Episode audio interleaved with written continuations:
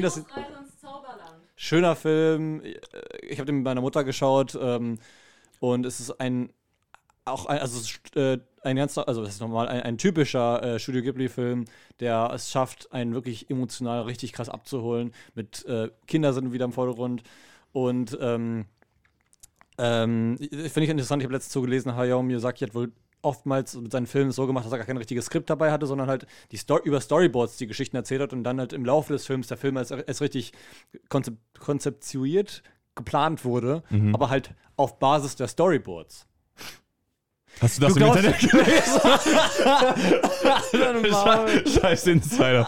Das steht wieder keiner. Erik hat mir letztens nicht geglaubt, dass äh, irgendwas, was, ich, was Russell Das sind, das sind Gladiator, kein Skript am Anfang da. Ja. Aber ganz ehrlich, es, wie lange ist das her, dass ich Hiros Reise ins Zauberland gesehen habe? Glaube ich, eine Ewigkeit. Aber trotzdem ist es gerade auch so ein Kultfilm, weil so Sachen so krass im Kopf bleiben mit, der, ähm, mit dem Katzenbus. Das war doch in, in Hiros Ja, Reise, ne? ja. Nicht, dass ich es Das verwechsel. ist auch eine mit, Core ähm, Memory bei mir. Genau, die, so eine Core Memory. Äh, Und, äh, und was noch eine Core Memory ist, ähm, Super RTL. 20.15 Uhr, äh, freitags 20.15 Uhr und dann wird dieses. dieses Warte äh, mal, der Katzenbus war doch in, in Manachar Totoro. Wirklich, bist Ja, du sicher? Deswegen ja, fahre ich gerade. Doch. Okay, aber, aber irgendwas. Aber oder es war die Frau, die mit diesem richtig faltigen Gesicht, das war Hiros Reise. Genau. Das ist aber gleich in jedem Studio geblieben. aber ähm, äh, genau, dass, äh, da, dass dann dieses, diese äh, Umrandung bei der Werbung dann so dunkelblau wurde bei Super RTL. Immer abends. Und dann kam Kann so die sein, Werbung dazwischen ja. drin. Boah, das waren Zeiten, ey. Holy shit, also da, da hat man so krasse Erinnerungen dran. Props an Super RTL, dass sie einfach sich dachten, yo, lass mal Studio Ghibli-Filme zeigen. Ja, aber also äh, Hiros Reise ins Zauberland ist, glaube ich, der erste und einzige Anime, der auch einen Oscar gewonnen hat für besten Animationsfilm. Ich glaube auch. Deswegen, also der war schon irgendwie auch. Aber die ähm, haben ja auch na, mein Nachbar Totoro und die ganzen Ja, genau, Klassiker von Studio. Ghibli gezeigt.